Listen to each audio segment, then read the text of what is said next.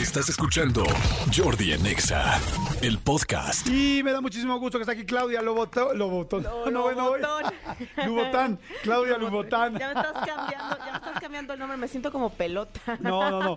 Claudia Lobatón. ¿Cómo estás, Claudita? ¿Bien? Bien, regresando de las vacaciones. Que vienes, que dices que vienes como, Como en un mood lenta. tranquilón, ¿no? Sí, como en un mood tranquilo, como medio lenta, pero ya sabes, haciendo lo que más me gusta y aquí bien puesta para hablar de si se puede o no se puede vivir con sexo. ¿Tú qué Con, crees? con- sexo o sin sexo, ¿no? O sin sexo, con Sí, o sin. Con o sin. Este, ay, es una muy buena pregunta. A ver, toda la gente que ya está regresando a trabajar hoy, que están igual que nosotros, quedan medio lentones porque pues es que uno de repente como que se relaja en la vacación Claro. y te baja la energía y otra vez como que empiezas en primera, ¿no? Pero este, ¿se puede vivir sin sexo o no? ¿Tú qué dices? ¿Tú en algún momento de tu vida has tenido etapas donde no has tenido sexo? Sí, claro. Sí, yo también. Sí, este, como una vez fueron casi cuatro días. Eso no es una etapa, Jordi. No, no, hombre, sí, sí he tenido. Yo creo que el mayor tiempo que he estado sin sexo, fíjate, es una buena pregunta. Y creo que aquí hombres y mujeres, no sé si la respuesta, siento yo que la respuesta de hombres y mujeres es distinta generalmente. Yo te puedo decir que yo el mayor tiempo que he estado sin sexo, o sea, pero sin sexo dices sin ni siquiera autoexploración, masturbación. Exacto, sin deseo sexual. O sea, Ah, sin deseo sexual. Ah, sí. Sí, sí, Sí me acuerdo. O sea, Sol- una cosa es que no tengas con quién, pero que tengas el deseo. Ah. Y otra cosa es que te corten la suscripción de, de películas para que adultos. te cobre, que, que- que te quiten el wifi. Exacto. ¿no? Y otra cosa es que realmente no tengas deseo. Ok. Sin deseo, lo más que he estado real, y sí me acuerdo perfecto, son 60 días, dos meses exactos. Wow. Porque entré a Big Brother y me acuerdo que en Big Brother se me bajó completamente el líbido. Dormía yo con una compañera que en paz descanse con Carlita Álvarez y este y por el otro lado tenía yo a Isabel Mado enfrente eh, casi casi eh, bueno en ropa interior todo el tiempo y la gente cuando salí todo el mundo me decía ay oye y, ver a Isabel Mado y dormir con Carla tal tal digo sabes qué estaba recién casado estaba dentro de una casa donde pues, hay miles de cámaras y se me bajó completamente el líbido. No, sé, no lo sentí, ni lo pensé, ni nada. Estaba tan ansioso, preocupado, inclusive deprimido, Claro. que no tuve nada de líbido y no me di cuenta hasta que salí, que no, no se me antojó nada. ¿Tú cuánto sería el más tiempo que has estado sin ganas de? Seis meses. Ah, pues un rato. Sí, sí, sí. Mucho tiene que ver por el estrés. Ajá. y tiene que ver por eh, también algún síntoma de depresión o problemas de pareja o en algunas ocasiones problemas hormonales o a desajustes hormonales. ¿Es más, será más normal en las mujeres? Pues en las mujeres estamos más socializadas a que no tendría que gustarnos el sexo, entonces suele ser más común. Yo escucho muchas, sobre todo esposas de pacientes donde dicen, no, yo ya después de la familia, yo ya decidí no tener eh, Sexo. sexo. Pero también, ¿sabes? A mí me gusta mucho preguntar esto porque también está el tema de la sexualidad. ¿Tú has conocido alguna persona asexual? No. No, no, asexual, asexual, así, no. He conocido gente con muy bajo líbido, he conocido gente con traumas, problemas, este, dolores de, de la infancia, sexuales y por lo mismo tener una, eh, ¿cómo se puede decir? Este, pues sí, o sea, tener situa- eh, no, no. Sí, Eh, como, no, como con- que dejó de gustarles, ¿no? Ajá, Es ajá, decir, exacto, que dejó de gustarles. que había, que llevaban un ritmo y que de pronto dejó de, de pasar. Exactamente. De hecho, vamos a preguntar a la Ajá. gente que nos está Sí, sí. escuchando cuánto tiempo han, aguant- han tenido sin sexo. O sea, la misma pregunta que contestó Claudia Lobatón y que contesté yo, ¿cuánto tiempo ustedes han tenido sin tener ganas, no sin tener sexo, sin tener líbido, sin tener apetito sexual? Acuérdense que el WhatsApp es 5584 111407. Mira, aquí dicen, yo tengo 14 años sin sexo. Pero a ver, una sin sexo ni siquiera tú solita. Dice, manda los saludos. No, no va a decir tu nombre, capaz que se sienten incómodos. Pero, este, a ver, la gente dice cuánto tiempo eh, sin líbido, dos días. Ay, no manches, está cañón. Dice, este, en fin, bueno, ahorita van a empezar a contestar. Sí, sí. Eh, yo creo que es, eh, a mí me gusta como eh, diferenciar sobre la sexualidad y la eh, de lo que se llama como deseo sexual hipoactivo, que es no tengo ganas. ¿Ok? Eh, la diferencia es la sexualidad es, es una eh, orientación sexual. Así como hay personas que tienen atracción por personas de su mismo sexo, por personas de otro sexo, por simplemente personas, eh, que pues el caso de heterosexualidad, homosexualidad, bisexualidad, pansexualidad, etc, etc. Existe la asexualidad, que son personas que no sienten atracción. Ok. O sea, no tienen un des- una atracción sexual. Es decir, pueden tener atracción, eh, por ejemplo, ¿Emocional? intelectual, emocional, incluso hasta física. Pueden decir, me pareces bonito, Jordi, pero no quiero, o sea, no me genera el que te pueda dar un beso ni apasionado ni nada. Incluso al, al- ¿Me estás diciendo o es un ejemplo? pues no lo sé. en este momento de mi vida no lo sé, Jordi. Igual pe- peínate del otro lado y a ver, a ver si las cosas cambian. A ver, ponte de raya en medio, ¿no? Exacto. que ese es un gran tema, porque las personas que son asexuales, si yo fuera asexual, yo te diría, Jordi, podemos No platicar súper bien, me puedes caer súper bien, pero no, no va a haber un tema de atracción sexual. Eh, si hay una situación que tiene que ver con un- una baja de deseos sexuales, que antes sí lo hubo, Ajá. y en algún momento de mi vida dejó de pasar. O sea, la sexual sí pudo haber tenido antes deseo y No. ahora dejó- no. Aunque la sexual no tiene nu- no ha tenido nunca deseo sexual. Exacto. Y muchas veces es como ir descubriendo que algunas personas asexuales se dan cuenta de, de wow, yo lo he hecho siempre porque me han presionado. O sea, como porque es, es lo que la sociedad espera. Las personas que eh, sí tenemos como una conducta sexual se llaman alosexuales. O sea, tú te llamas Yo soy alosexual. alosexual. Exacto, yo soy alosexual. Ok. Las personas que no tienen este deseo son asexuales y tienen distintos, digamos, distintos matices que van en grises, que van desde las personas que no tienen ningún deseo sexual y solo incluso hasta se masturban como por destapar la tubería, Ajá. Solamente como por una Sí, como acción. necesidad física. Exactamente, como una necesidad física. Oye, esa, perdón que te interrumpa. Ah, Bueno, me decir, ¿y las, ¿y las otras? hasta la demisexualidad, que son personas que necesitan un vínculo romántico súper fuerte para poder tener un encuentro sexual. ¿Esa es la tuya? No, no, o sea, definitivamente no es la mía, pero Ah. Ok. eh, existen Entonces personas no nada más es peinarme del otro lado. Exacto. Es toda la labor, ¿no? Exactamente. Ok. Oye, a ver, la gente que es asexual, ¿por qué? ¿Es un asunto hormonal? ¿Es un asunto físico? ¿Por qué hay gente que no, que no tiene y no nació con deseo sexual? Se habla que es más o menos el 3% de cada especie. No se sabe. Es como La decir... de cada especie. cada especie, es decir, no es solo en, en humanos, pasa en otros mamíferos también, pero es, es, a ver, es como hablar de por qué somos heterosexuales, o no se sabe. Ok. O sea, puede haber más bien una explicación biológica, pero realmente no se sabe por qué alguien, por qué te gusta A o por qué te gusta B. Mm, En realidad es algo que así pasa y creo que más bien es como ir entendiendo que no tendríamos que ser siempre iguales. Es como quitar este estigma de que siempre tendrías que tener deseo sexual. Ahora, ¿están de acuerdo, estás de acuerdo que una persona sexual, que ya sabe que es asexual, tendría que decírselo a, a una pareja antes de empezar, ¿no? Sí, Digo, yo creo porque que sí, o sea, la sexualidad es algo importantísimo para que la otra persona decida si quiere estar con esta persona por el tiempo que duren o por el resto de sus vidas, en el mejor de los casos, en el caso de que ambos quieran eso, Claro, sin sexo, ¿no? O generar acuerdos, porque también Claro. está como medio discriminatorio de, ah, porque tú no quieres tener sexo, entonces como que ya no vales, ¿no? No, no, no, no me refería a eso, sino más bien es como que yo no quiero tener sexo y entonces tener un acuerdo de yo voy a poder tener sexo por fuera porque yo sí necesito sexo. Sea, que- digamos que tú me dijeras, oye, Jordi, tú y yo nos enamoramos. y, y yo te digo, y tú me dices, oye, Jordi, yo soy asexual.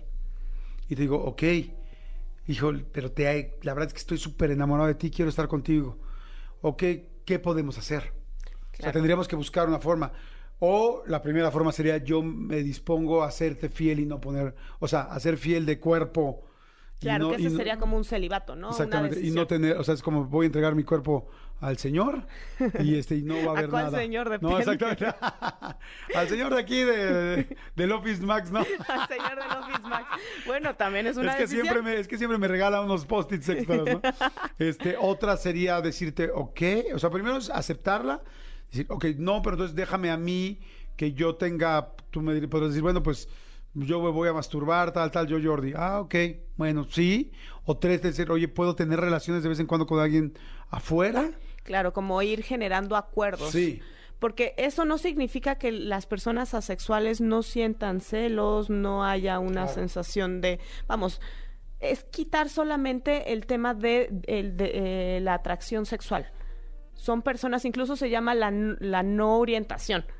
Aunque es una orientación sexual, es como una no orientación, porque no hay una atracción sexual. Eh, sin embargo, creo que sí vale mucho la pena. Hay parejas incluso que hasta tienen más de una relación Ajá. y que son asexuales, porque lo único que no, lo único que Que no pueden tener es sexo, pero lo demás sí, todo el amor no es que no puedan tenerlo, o sea, Que si, si quieren eh, lo podrían, claro. podrían, pero más bien no hay una atracción, no hay un Sí. deseo, no se vive de la misma manera de como lo viven las personas que somos alosexuales. Ok. ¿Qué porcentaje dijiste que había de asexualidad? Aproximadamente el 3%. Y, ¿sabes? Son personas que la- le debemos mucho a la comunidad asexual, porque son las que han hecho más estudios al respecto, incluso desde la diferencia en sexología de, eh, a ver, todo está fijado en el sexo, desde estos matices de grises. Por ejemplo, Albert Einstein era una persona asexual ¿Así?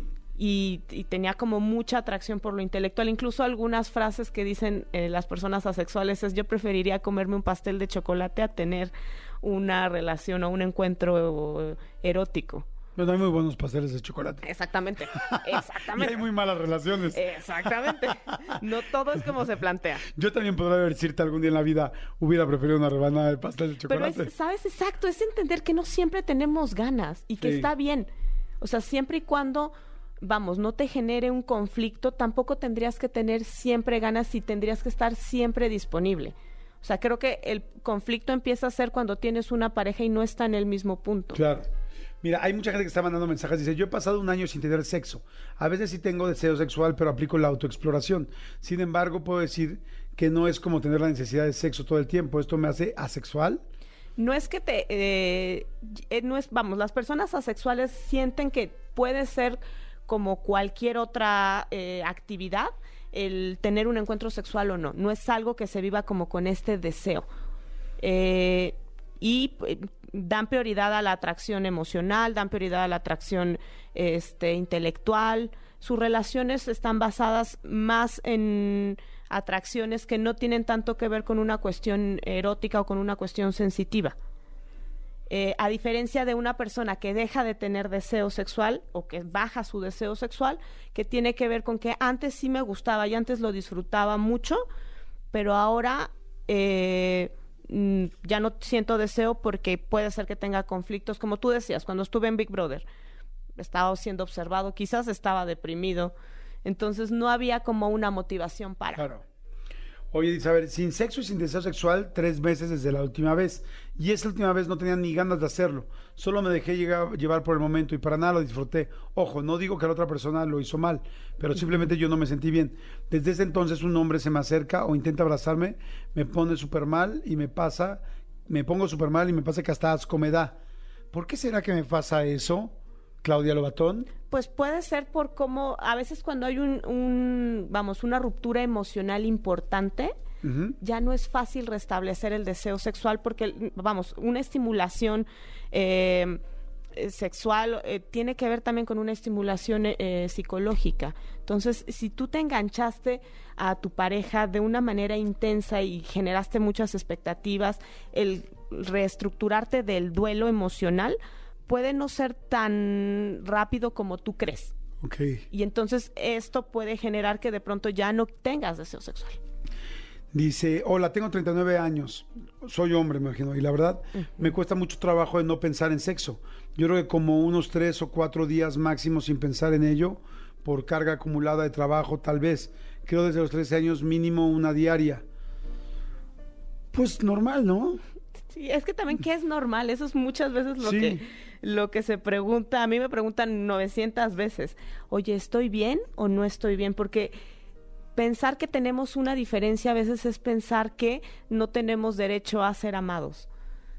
Claro, si soy distinto, entonces ya nadie me va a querer. Y muchas veces por ahí van las preguntas y por ahí también muchas veces las personas que no tienen deseo sexual terminan haciéndolo. Ok. O sea, y sí, como dices, más bien no hay nada que sea fuera de lo común, más bien cada quien somos distintos. Exacto. Y hay cosas que son muy genéricas. Exacto. La gente que tiene pues una o que tenemos una sex- un apetito sexual pues normal, ¿no?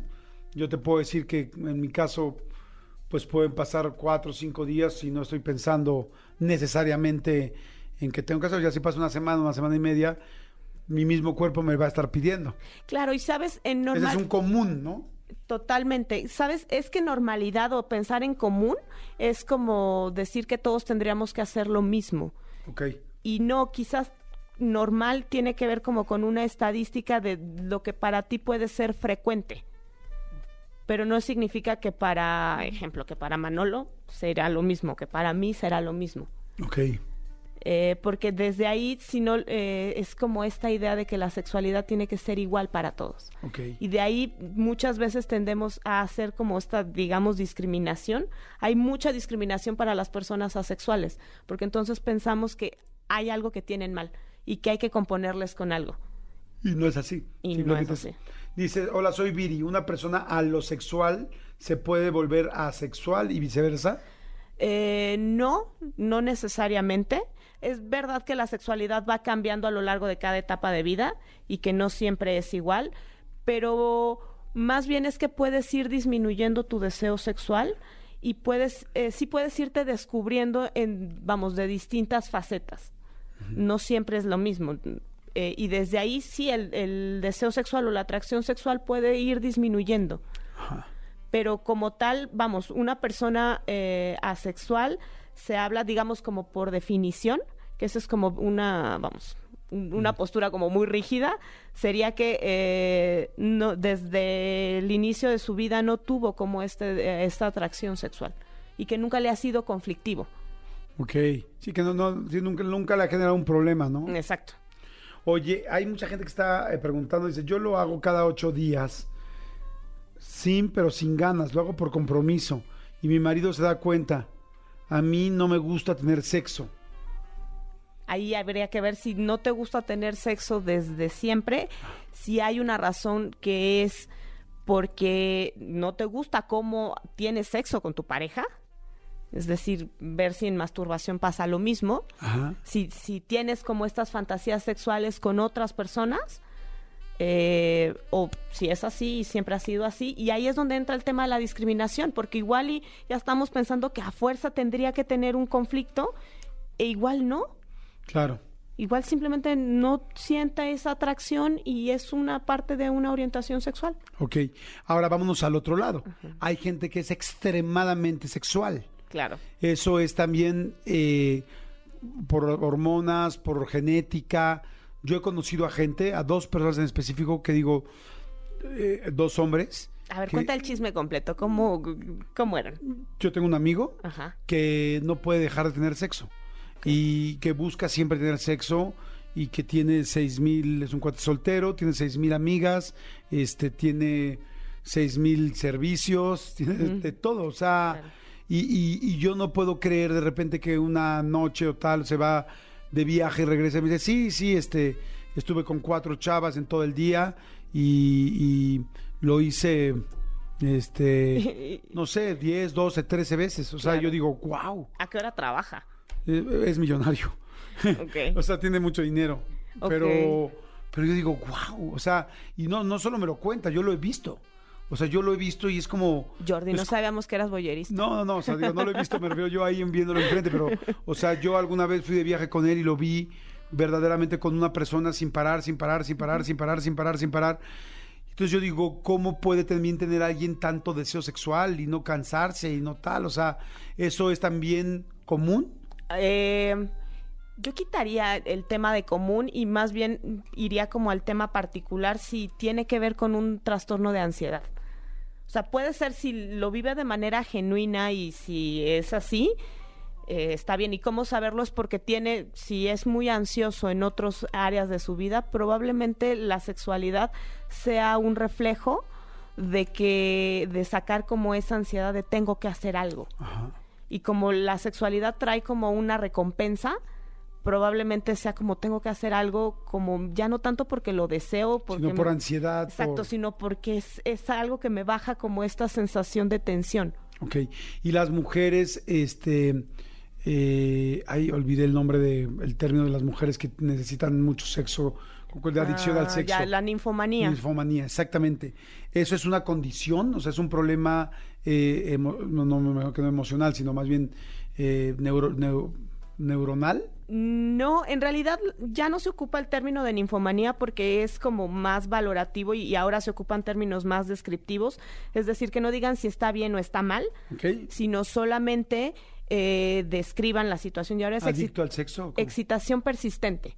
Hay, hay como dos. Una es la adicción al sexo y otra es la excitación persistente. La adicción al sexo es eh, tal cual como la adicción a la cocaína, solo Ajá. es como reflejado en una conducta. Y eso tiene mucho que ver, lo que hay detrás es un trastorno de ansiedad. En el trastorno de excitación persistente hay un desbalance eh, hormonal. Y entonces lleva a estar constantemente tener como esta sensación mezclado con otras, eh, vamos, con otros aspectos como más eh, biológicos. Ok.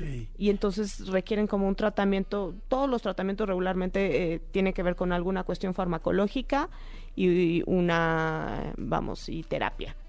Ok, sí, porque una persona puede estar con alguien con excitación persistente y pues al principio puede parecer divertido, pero después es demasiado. En algún momento yo tuve una paciente que tenía excitación persistente y no creas que la pasan bien. O sea, ese es como el gran mito. Mm, Estar excitado todo el día no te permite trabajar, no te permite estar tranquilo. Estás todo el tiempo con esta sensación corporal de tensión de tengo que irme a masturbar porque Sí. siento que mi cuerpo está tenso.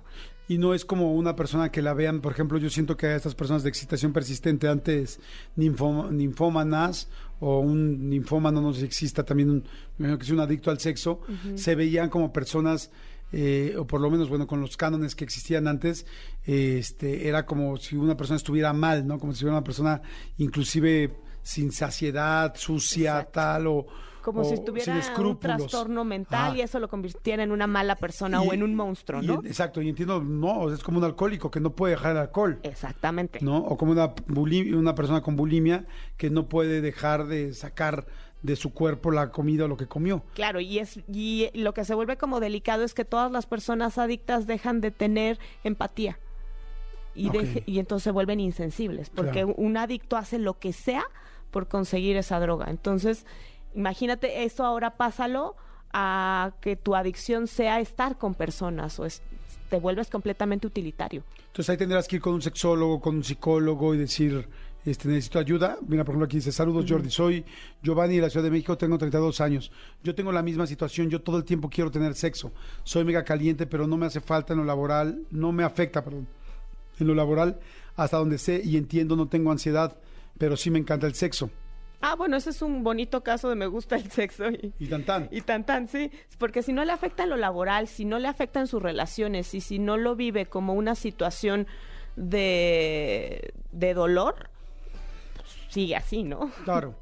Sí, sí, está cañón. Yo alguna vez salí con una persona que sí tenía una adicción al sexo y sí es muy complicado. Sí, O sea, porque sí la sufren, Sí, ella y, y él, y yo. claro. O sea, Te sentías brutalmente exigido. sí, sabes que era muy cansado y, y- Claro. y generaba muchos problemas y porque no es algo, pues no es una condición normal, pues es lo mismo. Si tú eres una persona que toma normal y sales con un alcohólico o con una alcohólica todo- todos los días, pues evidentemente va, va a generar complicaciones, ¿no? Más allá del sexo.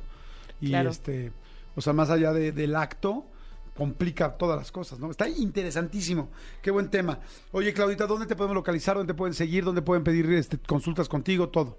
Eh, síganme en arroba sexóloga Clau y qui- quiero invitarles a mi nuevo podcast que estoy hablando sobre psicología en la intimidad. Ajá. Eh, es un podcast que habla sobre relaciones de pareja y eh, bueno, ahí pueden mandar sus casos y está súper interesante y súper bueno. Ok, ¿cómo se llama otra vez? Psicología en la intimidad y lo pueden encontrar en Spotify y en YouTube. Psicología en la intimidad. Busquen el podcast, ya saben, en Spotify, YouTube, y no están seguro estarán en otras plataformas digitales. Sí, sí, Sí. en todas las plataformas Sí, en digitales. iTunes, en Exacto. Deezer, en todo. Psicología En la En intimidad. la intimidad, pero en psicología me queda la mitad de escribir. ¿Cómo te quedas así con cara de, ay, no, yo lo recuerdo, yo lo recuerdo? Así como en la mitad de obra de teatro de, ay, ¿qué seguía?